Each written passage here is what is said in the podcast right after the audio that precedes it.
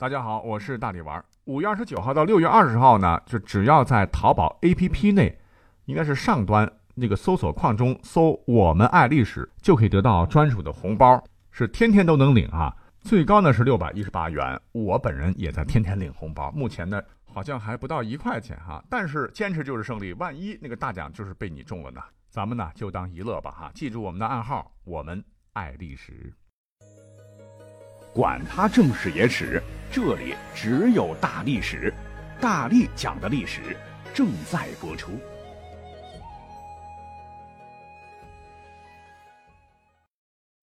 在浩瀚的历史长河中，有一些文明古城淹没于岁月的风尘之中，它们的存在只流传于一些古卷典籍中，甚至变成了一种传说。今天我们要谈到的这座古城，神秘莫测的故事不少。这便是位于云南玉溪，因湖水晶莹剔透、清澈见底，被古人称之为“琉璃万顷”的抚仙湖。抚慰的抚，神仙的仙，这个名字起的那真是仙气十足。抚仙湖呢，是我国最大的蓄水量湖泊，最大高原深水湖。是洱海的六倍，滇池的十二倍，太湖的四点五倍。它占全国淡水湖泊蓄水量的百分之九点一六。但这些数据不是重点，重点是传说在巨大的呈倒葫芦形，如果阳光不够充足，水很深，显得很幽深的湖泊抚仙湖的水下，竟然还藏着一座巨大的水下古城。其实很久以来。当地民间就传说，说水底下呀有一座城市，城里边的人呢都是自由自在，就像在陆地上一般。有的人在逛街买菜，街头卖艺，俨然一座水下宫殿。因为这听起来太荒诞了，根本就没人相信。直到二零零零年，一个叫耿卫的游泳爱好者在抚仙湖游泳的时候，发现水底有大量的石块堆积，还有人造的痕迹，证实。湖下有城，并非空穴来风。而我经常看的央视哈，在二零零一年曾经第一次做过潜水直播节目，就是针对抚仙湖这个传闻。当时直播的收视率达到了百分之三十六，创下了历史记录。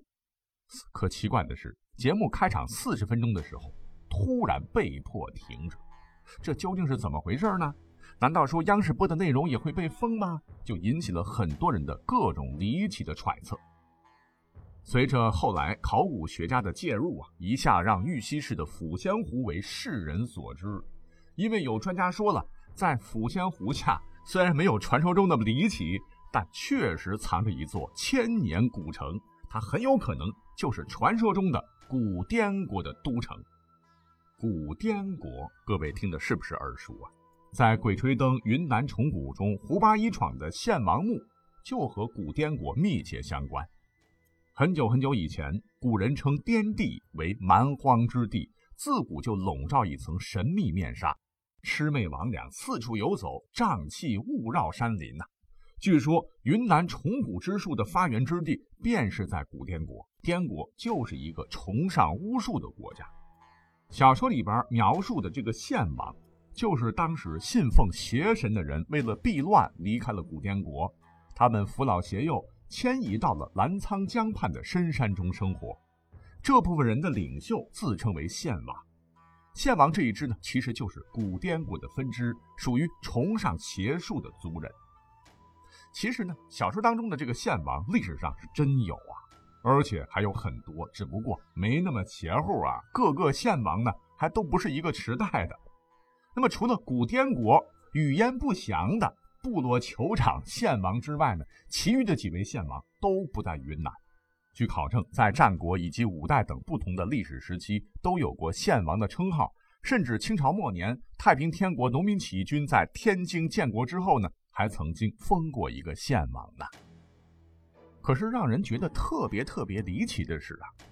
在几千年前曾经强盛的这个古滇国，在维系了五百年的统治之后，一夜之间在历史上是忽然彻底消失，成为了一大谜案。那么，在古滇国所统治的区域之内呢，就包括了前文所提到的抚仙湖。那么，央视在二零零一年第一次潜水直播时，为何中途戛然而止了呢？有一种很玄乎的说法是，当天摄制组在水中拍到了不该拍的东西，所以直播被迫叫停。那当时到底拍到了什么呢？这便是传说中的抚仙湖尸库，尸体的尸，库房的库。据说曾经潜入湖底的潜水员透露。抚仙湖湖底的有数量庞大的尸体，水下尸体均呈倾斜状，男尸前倾，而女尸则向后仰，并且随着水流自然运动，如同活人一般。于是乎，这抚仙湖尸库也就变成了传说中抚仙湖广为流传的八个诡异谜团之一。其他的七大谜团分别是：古城之说、胡马出没之说。巨大青鱼之说，航空禁飞之说，湖面惊现光环之说，群鱼聚会之说，以及借鱼食之说。这里边海马出没可真是有史籍记载。所谓是深山有灵，深水有怪。据道光时期成书的《澄江府志杂异》记载说，道光年间在抚仙湖中有物如马状。浑身洁白，背负红斑，丈尺许，时出游水面，迅速如飞，见者屡获吉应。吉祥的吉，当时清朝人觉得这可是瑞兽，谁看到了这头马状的怪物，必定有好事发生。那记载呢还不止这些，在民国时期呢，曾经有人编著的一本《江川县志》，还有一段非常详实生动的记载。说是在清咸丰九年（一八五九年六月），一日早起，忽有飓风吹荡，继而波涛山立，声鸣雷响，带有天翻地覆之势。远近惊讶，莫名所以。约一时许，则又风平浪静，海面如镜。少间，则见尖山对面抚仙湖深处有马两匹，灰色而黑纵尾从海中窜出，是提波不如，就是马蹄子不沾水啊，踏踏踏的在湖面上跑啊。双双驰骋到一座山的山顶的时候，忽而又转头窜回。如是者三次，仍由原处而没，就是从水里冒出来的地方呢，又回去了哈。至翌日三日，亦复如是。更好玩的是，这个事件发生的时候呢，当时太平军闹得凶，有起军进攻管辖抚仙湖的澄江府城。清廷认为，抚仙湖中既然有瑞兽、湖中之马出现，那是吉兆啊，就预示着马到成功啊，此贼必克啊。于是乎呢，就麻痹大意了，贸然出击。结果呢，中了起军的埋伏，被全歼。可见这条悬案也并非是空穴来风。而谜案当中的介鱼之石呢，也挺神奇的。说是在抚仙湖和另外一处湖泊叫做星云湖的中间呢，有一块所谓的界鱼石，边界的界。为啥说它神奇呢？从抚仙湖游来的鱼和从星云湖游来的鱼啊，竟然会以此石为界，每次游到此处的时候，就各自掉头回游，形成了两湖相交、鱼不往来的奇观。到现在也没有办法解释到底是怎么回事有人就说啊，这是因为这块界石啊长得像一个咆哮怒吼的虎头，虎乃百兽之王，鱼也害怕，因此不敢过界。有人还说啊，这个石头呢好似一个呲牙咧嘴的猫头，倒映在湖里，这个鱼怕猫啊，所以不敢越界啊。但是这两种说法怎么听啊，都很难让人信服。那么另外一个湖中大鱼之谜讲的是什么呢？据传呢，当地人有很多人目击，有人呢划船到湖中心的时候，湖里一下子会风浪大作，船也一下颠簸摇晃起来。船里的人呢会看到不远的地方有一个巨大的像帆一样的东西在风浪中时隐时现。你仔细一看呀，竟然是一条大鱼的背鳍。这能确定是鱼吗？如果是的话，体积那可真的称得上是小型鲸鱼了。它怎么能出现在湖里边呢？再有所谓的航空禁飞区之谜啊，说是在九十年代初，抚仙湖狂风大作，湖面大浪滔天，数百条渔船和近千名的渔民都困在湖中。当地政府呢就出动了空军进行救援，但是飞机却一直处于高空飞行。哦，事后才了解到，在军事上，抚仙湖上空区域被列为禁飞区域，不到万不得已啊，飞机不能在上方飞跃，要飞也必须保持高空飞行。这听起来，呃，有点类似百慕大三角的强力磁场干扰。至于湖面惊现光环之说，这条呢？应该不是瞎编乱造吧？因为你只要到抚仙湖去游玩，年老的渔民呢都会告诉你，他们之前碰到过很多回湖上光怪陆离的神秘亮光。比如说，在一九九一年十月二十四号，当地渔民张玉祥等人乘船到抚仙湖中捕鱼，就意外发现湖的中央部位一片光亮，随即从水中竟然冒出了一个巨大的发光圆盘。光彩耀眼夺目，旋转着朝天上飞去，啊，这听起来有点像 UFO 啊。那群鱼聚会又是个什么事儿呢？哎，这也是一个非常奇怪的现象。夏秋两季的时候，经常有人看到很大一片水域，黑乎乎的一大片，呼啦啦的这个水响个不停啊，像是烧开了水壶一样的热闹。这里面呢，近看哇，吓死人呐，全是将近半米多长的大青鱼。相互之间簇成一团儿，呃，就感觉到好像是在朝某个方向或者某个东西朝拜一样。哎，这种古怪现象呢，一直到现在没有一个科学解释。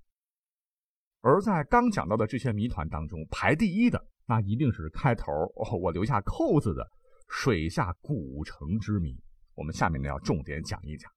前头讲了第一次水下考察直播，因为某些原因被叫停。那么神秘莫测的抚仙湖下藏着的古城，到底是不是突然失踪的古滇国都城呢？刚开始考察的时候呢，有专家这么提过，可是后来呢，又有专家说了，说这个湖底呀，可能是曾经消失了的鱼源城。鱼源城呢，也是千年古城了，在有关史料当中曾经描述过，西汉的汉武帝时期呀，曾经在抚仙湖一带设立过一个。于元城，可是于元城到隋唐以后呢，在史书上就再也没有记载了。澄江当地呢，也一直流传着这么一个传说：说于元古城和人呐，都沉到湖底了。二零零五年十二月，某水下考古队进驻了抚仙湖，又经过进一步的探测，发现水下这些古建筑群真是令人难以置信。其中一座高二十米，相当于十层楼高的。金字塔形的建筑物最引人注目，考古队竟然还发现了一个底座宽为六十三米、高二十一米的类似古罗马斗兽场的巨大建筑。在这些建筑群当中，还有一条长三百米、七米宽、镌刻着精美图案的石板路。那么，是不是就是古滇国的国都，或者是虞元城呢？随后的考古持续勘察，直接把上面两种说法全都否定了。二零一四年，抚仙湖水下遗址科学考察获得重大突破。科考团从当年的九月二十六号到十月五号，历经二十天，共寻找、发现、追回了四十二件由人工使用金属器具雕琢的石质文化构件。这些构件呢，雕琢了太阳、月亮和男女性的生殖器、奇偶数字以及被阴阳三角形结构组合而成的图像，甚至呢。还发现有祭典石案和类似通天神树的图案，甚至还有由数字组合而成的易经卦象，以及直达塔顶的石板道路和人工使用石头支砌的错落有序、排列整齐的墙壁。要知道，无论是古滇国还是虞元城的建筑结构，都应该是土木结构才对，而水下古城的结构却是以石头为主。水下古城。后通过声纳探测扫描，确定其面积大致为二点四平方千米，规模不逊于上世纪七十年代的澄江县城。这么大的城市规模，那不是一般的都城或者是郡县所能达到的。在汉代，一般的中国县级城市仅有零点二五平方千米，郡级城市一般为零点六四平方千米。那通过这些证据和材料，专家认定。抚仙湖水下建筑应该是一个史前遗址，哇，这听着是越来越悬疑了。但是呢，又有消息说，哎呀，其实呢，这些个呢，只是毫无价值的水下人类遗址。这些离奇的故事都是为了旅游宣传炒作的。啊，这么一整的话，一时间抚仙湖之谜让人真是真假难辨。那么真相到底如何呢？抚仙湖这一池神秘的宝藏，看来也只有等待人们去继续研究、去探索了。